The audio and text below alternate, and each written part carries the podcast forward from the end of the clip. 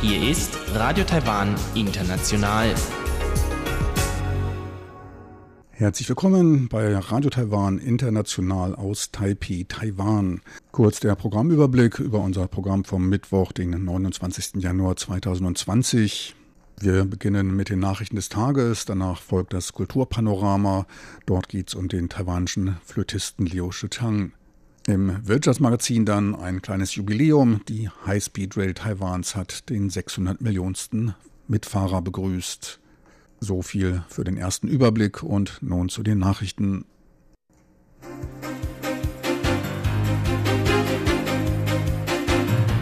Hier ist Radio Taiwan International mit den Tagesnachrichten vom Mittwoch, den 29. Januar 2020. Die Schlagzeilen. Epidemie-Kommandozentrale ohne Informationen, nur lückenhafte Prävention möglich.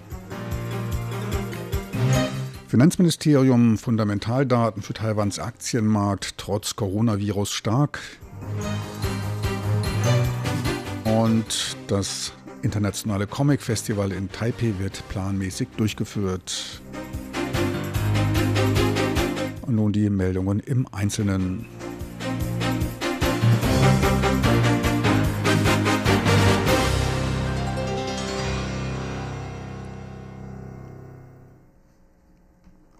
Angesichts der mittlerweile auf 6000 gestiegenen Zahl der Infizierten mit dem Coronavirus in China sieht sich Taiwans Epidemie-Kommandozentrale CDC nicht ausreichend informiert, um effiziente Prävention zu betreiben. Das Virus ist mittlerweile in 31 Provinzen und Städten Chinas aufgetreten. Hongkong und Macau sind dabei nicht enthalten. Diese Aussage wurde von einem Expertentreffen der Epidemie-Kommandozentrale gemacht. Wichtig bei der Bekämpfung einer möglichen globalen Pandemie sei eine effiziente Eindämmungsstrategie. Schlage diese fehl, gehe es darum, den Schaden zu begrenzen. Angesichts der momentan fehlenden Informationen seien etwaige sofort notwendige Quarantänemaßnahmen nicht umzusetzen. Man appellierte an die internationale Gemeinschaft und wies auf die Notwendigkeit zur Teilnahme Taiwans in internationalen Gesundheitsorganisationen hin. Nur dann könnte Taiwan ohne Zeitverzug eine mögliche Ausbreitung der Infektionen eindämmen. Vor Ort bezeichnete man die Lage als weiter sicher. Nur eine Infektion innerhalb einer Familie war in Taiwan zu verzeichnen. Eine Aufschiebung des Schulunterrichts werde daher nicht empfohlen. Rückkehrende Studenten aus China, Hongkong und Macau sind allerdings angehalten, Masken zu tragen und die erforderlichen Hygienestandards einzuhalten. Die Basisdaten für Taiwans Aktienmarkt sind trotz der Befürchtungen um eine Ausbreitung des Coronavirus weiter stark, gab Vizefinanzminister Rang Tinghua am heutigen Mittwoch bekannt. Rang ist gleichzeitig Exekutivsekretär des Landesstabilisierungsfonds. Dieser kann bei starken externen Einflüssen stabilisierenden Einfluss auf den Markt nehmen. Die Eröffnung der Börse Taiwans, die seit dem 20. Januar geschlossen hatte und am Donnerstag wieder ihren Betrieb aufnimmt, werde man aber genauestens verfolgen, sagte Vizeminister Run. Obwohl Taiwan als kleiner Markt leichter kurzfristige, von Neuigkeiten getriebene Fluktuationen aufweist, sollten Investoren Vertrauen in Taiwans recht starke Fundamentaldaten haben, so der Minister. Aktienmärkte drücken die Gesundheit der breiteren Wirtschaft in der langen Frist aus, sagte der Vizeminister. Er hoffe daher, dass Investoren nicht durch kurzfristige Volatilität abgeschreckt werden. Auch Kabinettssprecherin Kolas Yoda sagte, dass die verschiedenen von der Regierung verwalteten öffentlichen Investmentfonds ihre Antwortmaßnahmen auf möglicherweise erhöhte Volatilität nach ihrer eigenen professionellen Einschätzung vornehmen werden. Die Aussagen von ihr wurden separat unternommen. Anlass der Aussagen sind die fallenden Kurse an den internationalen Märkten als Reaktion auf die sich ausbreitende Pandemie mit dem Coronavirus. Das jährlich stattfindende internationale Taipei Comic and Animation Festival wird in dieser Woche trotz der steigenden Befürchtungen um eine Verbreitung des Coronavirus wie geplant durchgeführt, teilte der Ausrichter mit. Der Verband der Comic- und Animation-Verleger legte den Besuchern aber nahe, auf Hygiene zu achten und eine chirurgische Gesichtsmaske zu tragen. Aussteller und Teilnehmer auf der Messe sind ebenfalls angewiesen worden, während der Dauer der Ausstellung Gesichtsmasken zu tragen. Die Comicmesse, zu der auch bekannte Künstler aus dem Ausland erscheinen werden, beginnt in den Messehallen von Nangang am Freitag und läuft bis zum 4. Februar. Taiwans Kulturministerium überlegt derzeit, ob die für Anfang nächster Woche angesetzte Taipei Internationale Buchausstellung Tibet angesichts des neuen Coronavirus durchgeführt werden soll. Man höre dabei die Meinung aller betroffenen Parteien und werde die Entscheidung in Kürze bekannt geben. Der südliche Ableger des Nationalen Palastmuseums MPM in Jai verzeichnete im letzten Jahr mehr als eine Million Besucher. Für dieses Jahr will man diese Zahl durch die Ausstellung der ältesten Kunstartefakte übertreffen. Zum kommenden Frühlingsfest werden neben anderen Gegenständen der Jadekohl mit Insekten und eine fast 2000 Jahre alte Pichir-Skulptur aus der östlichen Han-Dynastie ausgestellt. Pichir ist eine mythologische Figur mit magischen Kräften, welche böse Elemente abhalten kann und wird oft als vierfüßiges geflügeltes Biest bezeichnet. Weitere Fördermaßnahmen ist die Ausweitung des Kreativzentrums für Kinder, welche noch in diesem Jahr abgeschlossen sein soll. Der architektonisch gelungene Museenkomplex erstreckt sich über 70 Hektar und wurde von der Zentralregierung zur Förderung der regionalen Entwicklung in kultureller, sozialer und auch ökonomischer Sicht errichtet. Taiwans U18 Eishockey-Damenmannschaft konnte bei den Eishockeymeisterschaften des Internationalen Eishockeyverbandes in den Niederlanden in der Division 2 den Sieg in der Gruppe A erringen. Taiwans Team trat dort wie in internationalen Wettbewerben gefordert als Chinese Taipei auf und schrieb dort Eishockeygeschichte. Nachdem wie zuvor die Mannschaften von Kasachstan und den Gastgeber die Niederlanden schlagen konnten, setzten sie sich auch im Spiel gegen die Mannschaft Australiens mit 4 zu 3 durch. Trotz Überlegenheit der Taiwanerinnen, sie schossen deutlich häufiger auf das Tor, hielten die Australierinnen das Spiel offen und kamen nach dem 1 zu 1 Ausgleich sogar zu einer 3 zu 2 Führung. In den letzten zehn Spielminuten konnte Taiwans Team aber mit zwei Toren das Spiel noch drehen. Nach dem dritten Platz im letzten Jahr wird Taiwans Damenmannschaft im nächsten Jahr nun zum ersten Mal in der obersten Klasse der Welt-Eishockeymeisterschaften spielen. Die taiwanische Tennisspielerin Xie Shuwei erreichte mit ihrer tschechischen Partnerin Barbara Strykova erstmals das Finale im Damendoppel des Grand Slam Turniers in Australien.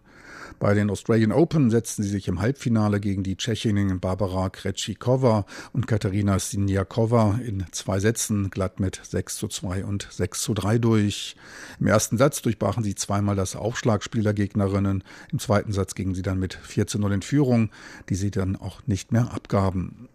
Im zweiten Halbfinale des Damendoppels war Taiwan ebenfalls mit den Geschwistern Zhan vertreten, die sich aber nach einem anfänglich hart umkämpften ersten Satz dann mit 5 zu 7 und 2 zu 6 geschlagen geben mussten.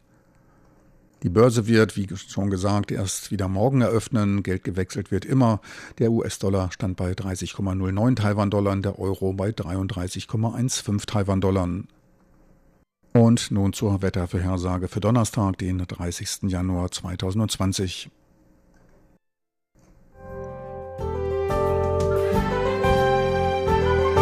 Das Wetter.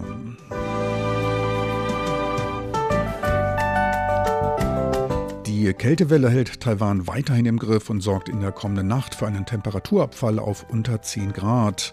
Selbst im südlichsten Kreis Pingdong sinken die Temperaturen bis auf 11 Grad. Tagsüber lockert dann die Bewölkung auf, es zeigt sich mal wieder die Sonne. Im Norden bleibt es aber mit maximal 14 Grad Celsius weiter kühl. Nur im untersten Süden, da steigt das Thermometer leicht über die 20 Grad Marke. Morgen soll es noch schlimmer werden. Sie hörten die Tagesnachrichten von Radio Taiwan International vom Mittwoch, den 29. Januar 2020.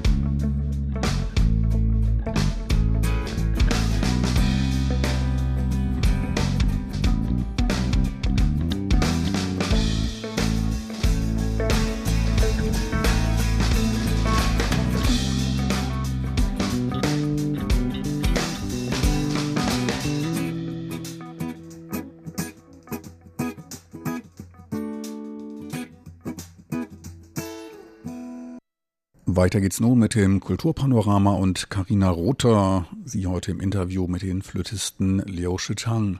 Kulturpanorama auf RTI.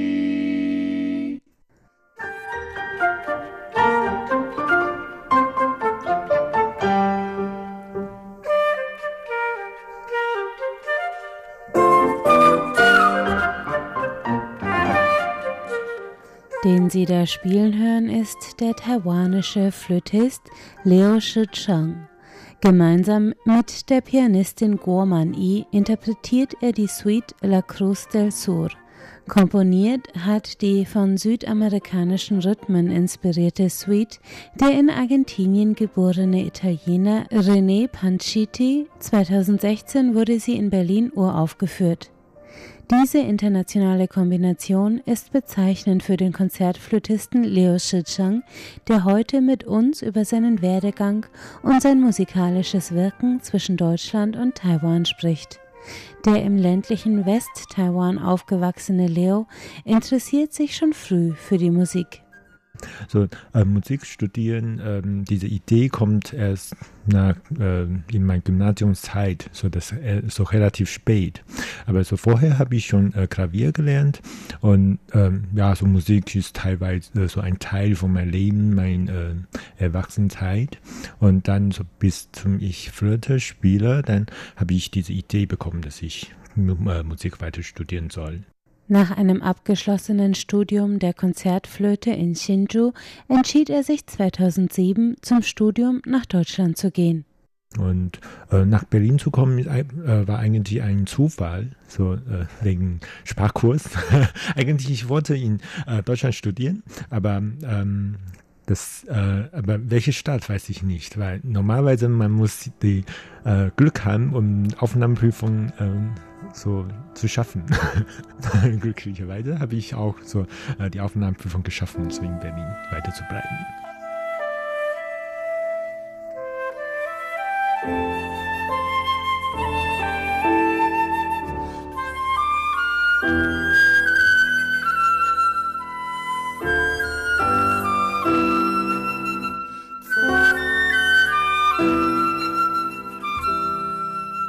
Seit seinem Abschluss tritt der junge Musiker in verschiedenen musikalischen Projekten und Ensembles, vor allem in Deutschland, auf.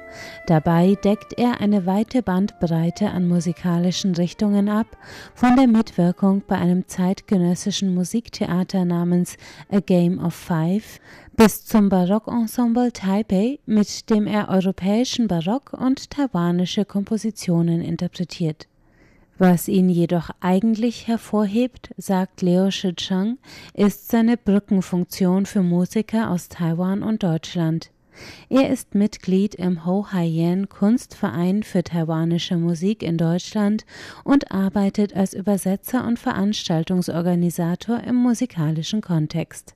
Äh, als ein Flötist, so tausend Leute, so so viele Leute Flöte spielen können, aber was, was mein Besonderes ist. So, das ist, ich kann Chinesisch sprechen, ich kann Deutsch sprechen und dann inzwischen, was ich äh, in Deutschland studiert habe, aber mein Hintergrund, äh, wie ich äh, erwachsen geworden bin, ähm, das ist ja, das alle zusammen kombiniert. Und deswegen, so, so was ich gerade mache, so Kursübersetzer, so dass für so viele Schüler, die gerade in Deutschland angekommen sind und dann die möchten sofort Aufnahmeprüfung teilnehmen bei Professoren und die können meistens nicht äh, komplett verstehen. Und so, ich finde, so mein Charakter inzwischen dann ist, kann, kann, kann viel zu helfen.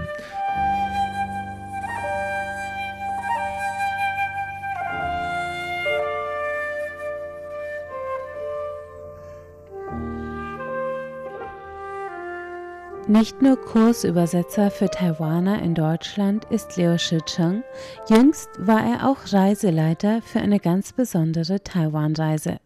Ähm, zum Beispiel dieses Jahr habe ich ähm, Konzert mit äh, einem jugendlichen Sinfonieorchester Berlin, ein Projekt in Taiwan gemacht. Also ich habe diese Tournee organisiert und ähm, so mit Ju äh, jugendlichen Musikern zusammen und ich habe als Soloflötist so, äh, in den Tournee so mitgemacht und dann, äh, äh, wir waren auch in Nanmen Gozhong und Jinshan Gaozhong.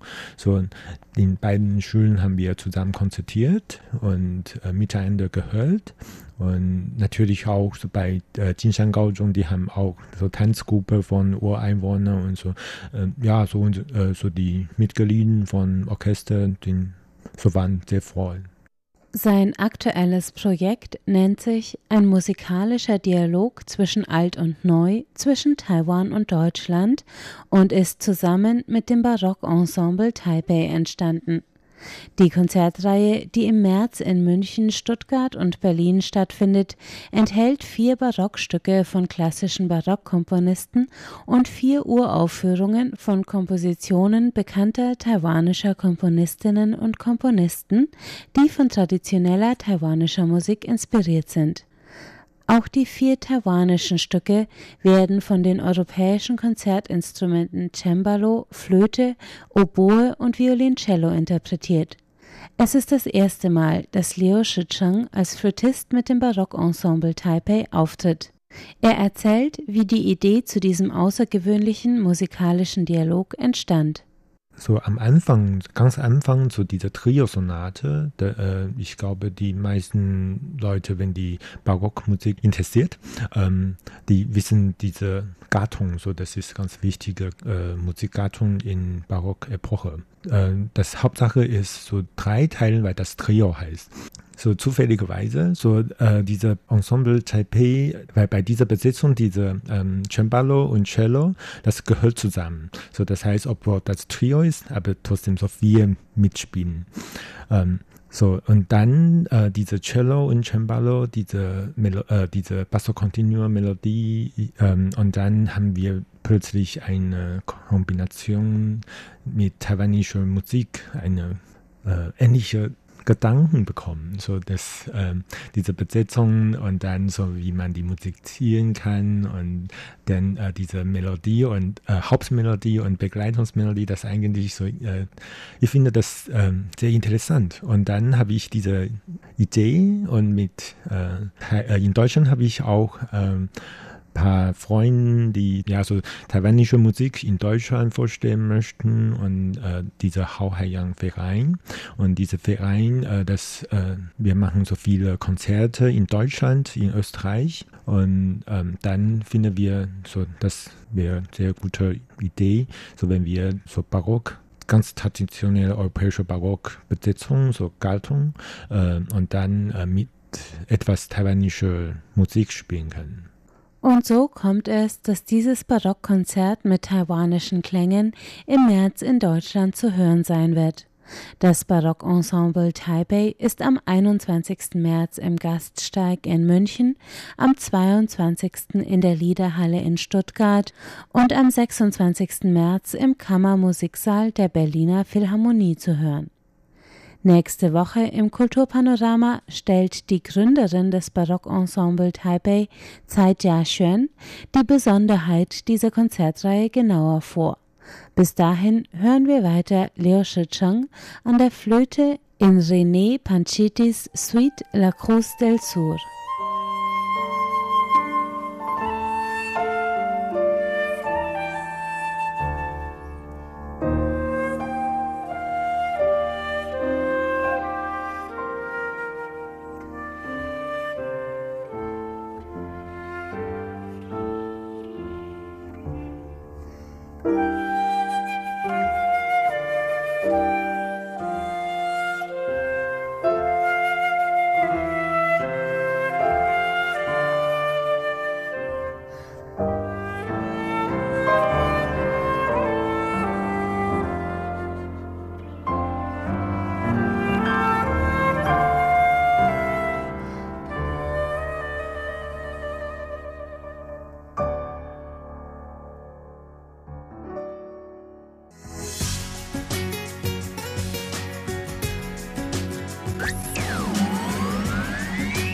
Radio Taiwan, international aus Taipeh.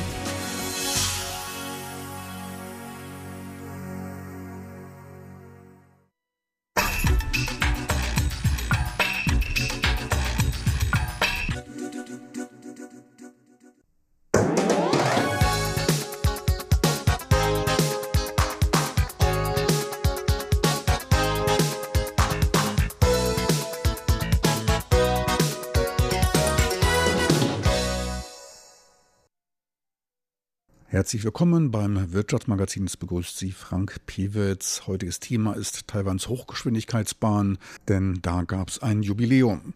Die von Taipei bis Kaohsiung verlaufende High-Speed Rail, so wird sie auch genannt, konnte Mitte des Monats ihren 600 Millionsten Passagier begrüßen. Nicht nur die Bahnbetreiber freuten sich, auch der Passagier konnte sich freuen denn der die gesamte Strecke von Nangang in Taipei bis nach Zhou-Ying in Kaohsiung reisende Glückspilz, der kann jetzt nun für ein Jahr lang unbegrenzt und kostenlos die High-Speed Rail benutzen. Auch die beiden ganz knapp die 600 Millionen Marke verfehlenden Passagiere wurden bedacht. Die beiden vor- und nachgelagerten Reisenden wurden ebenfalls mit Reisevergünstigungen bedacht. Seit 2007 ist die Bahnstrecke in Betrieb. Damit nutzten gut 46 Millionen Passagiere jährlich die Hochgeschwindigkeitsbahn. Und diese erfreut sich wachsender Beliebtheit. Waren es im Durchschnitt nur 46 Millionen, so waren es im letzten Jahr immerhin schon 67,4 Millionen Personen, 5,4 Prozent mehr als im Vorjahr. Im Durchschnitt waren dies fast 185.000 Personen täglich. Die Kapazität der Bahn war damit zu gut zwei Dritteln ausgelastet. Die anfänglichen Schätzungen gingen allerdings zeitweilig von Passagierzahlen von 240.000 täglich aus. Ab etwa 150.000 Passagieren täglich, da soll der Break-Even beginnen. Bei allem darunter verliert man Geld. Beim Betriebsbeginn im Jahre 2007, da rechnete man noch mit 180.000 Passagieren täglich. Dieses Niveau, das wurde nun nach 13 Jahren erreicht. Flugverbindungen zwischen den Städten erweisen sich seit der Betriebsaufnahme der High-Speed Rail als nicht mehr profitabel, da der Zeitaufwand in etwa gleich ist. Damit leistet die Bahn auch einen nicht zu unterschätzenden Umweltbeitrag. Sicherer ist sie allemal. Mit bis zu 300 Kilometern die Stunde sprintet die Bahn die Strecke entlang und kann einen, je nach der Zahl der Zwischenstopps, innerhalb von 1,5 bis gut zwei Stunden von Taipei ins 350 Kilometer entfernte Kaohsiung bringen, wobei die Bahn wegen ihrer Pünktlichkeit eine deutlich höhere Berechenbarkeit als ein Flug aufweist. Ein nicht nur für Geschäftsleute nicht zu unterschätzender Faktor. Die Pünktlichkeit liegt dabei bei fast 100 Prozent. Jetzt bitte nicht über die Deutsche Bahn schimpfen. Ein Vergleich mit der Deutschen Bahn ist nicht möglich. Die Bahnstrecke in Taiwan, die verläuft lediglich in Nord-Süd-Richtung. Eventuell den Gesamtfahrplan ins Wanken bringende Anschlusszüge, also Umsteigemöglichkeiten, die gibt es hier nicht. Das deutsche Bahnnetz ist deutlich komplexer. In Taiwan fährt man nur geradeaus. Niemand fährt quer. Dies soll aber die Zuverlässigkeit der High-Speed Rail nicht schmälern. Insgesamt war die High-Speed Rail allerdings eine schwierigere Geburt. Die Idee einer Hochgeschwindigkeitsbahn, die kam schon in den 70er Jahren auf. Ende der 80er wurde dann eine Durchführbarkeitsstudie in Auftrag gegeben. Diese war 1990 fertig und dann begann die konkrete Planung. 1991 wurde dann der Streckenverlauf festgelegt. Und diese nahm für den einen oder anderen zumindest anfangs einen seltsamen Verlauf. Sie führte nämlich oft in bisher noch nicht entwickelte Gebiete. In der langfristigen Planung erhoffte man sich davon eine Entwicklung der bisher eher landwirtschaftlich genutzten Flächen. Eine Parallelstrecke zur existierenden Bahn wäre natürlich nicht sinnvoll gewesen und auch nicht umsetzbar. Bei der Planung in den 80er Jahren, da brummte Taiwans Wirtschaft noch bis zur ersten Asienwirtschaftskrise 1987, wies Taiwans Wirtschaft noch Wachstumsraten im nahezu zweistelligen Bereich auf. Der Bedarf an Gewerbefläche war groß. China hatte sich gerade erst geöffnet. Die Zahl der anfangs noch illegal nach China strömenden Unternehmen war überschaubar. Man ging also von stetig wachsender Nachfrage nach Gewerbeflächen aus. Dies dürfte den Streckenverlauf beeinflusst haben. Mittlerweile befinden sich in der Nähe der High-Speed Rail diverse Wissenschaftsparks wie in Tainan. Im Laufe der Zeit kam es nun zu einer verstärkten Ansiedlung im Bereich der Bahnhöfe. Eine Modernisierung der existierenden Bahn, die wurde ebenfalls zeitweilig betrachtet. Laut Studien wäre diese dann eine halbe Stunde langsamer gewesen. Die Modernisierung hätte allerdings nur 2,5 Milliarden US-Dollar gekostet, statt der 15 Milliarden, die für die High-Speed Rail ausgegeben wurden. Da die existierenden Bahnstationen alle meist im Stadtgebiet liegen, hätte man diesen Zeitverlust gegenüber der Highspeed Rail leicht wieder eingespielt. Die Stationen der Hochgeschwindigkeitsbahn liegen oft an der Peripherie, einige sind jetzt zumindest an das öffentliche Verkehrsnetz angeschlossen. Gut Ding will Weile haben. Eine der ersten Fahrten machte ich mit der High Speed Rail damals nach Taichung, um dann 20 Kilometer außerhalb der Stadt anzukommen. Bahnverbindungen in die Stadt gab es damals noch nicht. Busverbindungen hatten eine niedrige Frequenz. Die Taxifahrt in die Stadt entsprach dann den normalen Kosten der Bahnfahrt von Taipei nach Taichung. Hinzu kamen die Kosten der doppelt so teuren High Speed Rail. Insgesamt war die Zeiteinsparung dann bei gleich Null, aber bei dreifach höheren Kosten. Ihre Stärken spielt die Bahn weiterhin bei längeren Strecken aus. In den 90er Jahren dann die Planung und auch die Frage der Finanzierung eines der damals größten öffentlichen Infrastrukturprojekte der Welt. Man entschied sich dann in den 90ern für eine Ausschreibung in einem BOT-Projekt. BOT steht für Build, Operate, Transfer, also bauen, betreiben, übertragen. Darunter versteht man idealerweise die zeitweilige Substitution staatlicher Investitionen durch private Investitionen. Das Projekt, in diesem Fall die Bahn, wird über einen bestimmten Zeitraum privat betrieben und geht dann an den Staat über. In der Theorie kann der Staat damit Projekte umsetzen, die er sonst nicht finanzieren könnte. Bei solch großen Projekten mit hohem Kapitalbedarf wird natürlich langfristig geplant. In diesem Fall war der Vertragszeitraum bei 26,5 Jahren. Im Jahr 2000 begann dann der Bau, 2007 wurde die Bahn dann in Betrieb genommen. Die ursprünglich angenommenen Nutzerzahlen von täglich 180.000 Passagiere erwiesen sich allerdings als futuristisch. Bei Betriebsbeginn im Jahr 2007 waren es etwa 44.000 Reisende täglich. Zudem war die Bahn zu teuer, teils lagen die Preise über den Flugkosten. Zu Anfangs versuchten sich die Fluggesellschaften noch mit Sonderangeboten zu wehren. Später senkte auch die Highspeed Rail ihre Preise. das brachte dann den Flugverkehr endgültig auf den Boden. Die Passagierzahlen der Highspeed Rail begannen ihren Höhenflug und konnten im zweiten Jahr auf gut 30 Millionen Passagiere verdoppelt werden. Damit lag man dann allerdings immer noch deutlich unter den erwarteten Zahlen. Der hohe Anteil an Finanzierungskosten, 80 Prozent waren kreditfinanziert und eine konstante hohe Abschreibung für die Dauer des BOT-Betriebes von 26 Jahren führte dann die Highspeed Rail schnell in Richtung Bankrott. Zinszahlungen und Abschreibungen fraßen mehr als die Hälfte der Einnahmen auf. Man verlängerte die Abschreibungsdauer auf die tatsächlich erwartete Nutzungsdauer von 35 Jahren und wählte einen progressiven Abschreibungsmodus. Die Abschreibungskosten stiegen dabei anfangs nur leicht und ziehen in den letzten Jahren dann stark an. Damit konnten die Verluste deutlich verringert werden, doch erst nachdem es zu einer Umschuldung durch einen neuen Konsortialkredit in Höhe von 10 Milliarden Euro kam, den acht in Staatsbesitz befindliche Banken im Jahr 2010 vergaben. Da verbesserte sich die Situation nachhaltig. Die Zinslast sank um 1 Prozent auf etwa 1,8 Prozent. Die privaten Investitionen sind damit indirekt quasi verstaatlicht worden. Beim Jahresabschluss 2011 konnte dann auch erstmals ein Jahresgewinn von ca. 150 Millionen Euro versteuern verkündet werden. Seit dem Jahr 2008 legt das Passagieraufkommen jährlich im Durchschnitt um etwa 7 Prozent zu.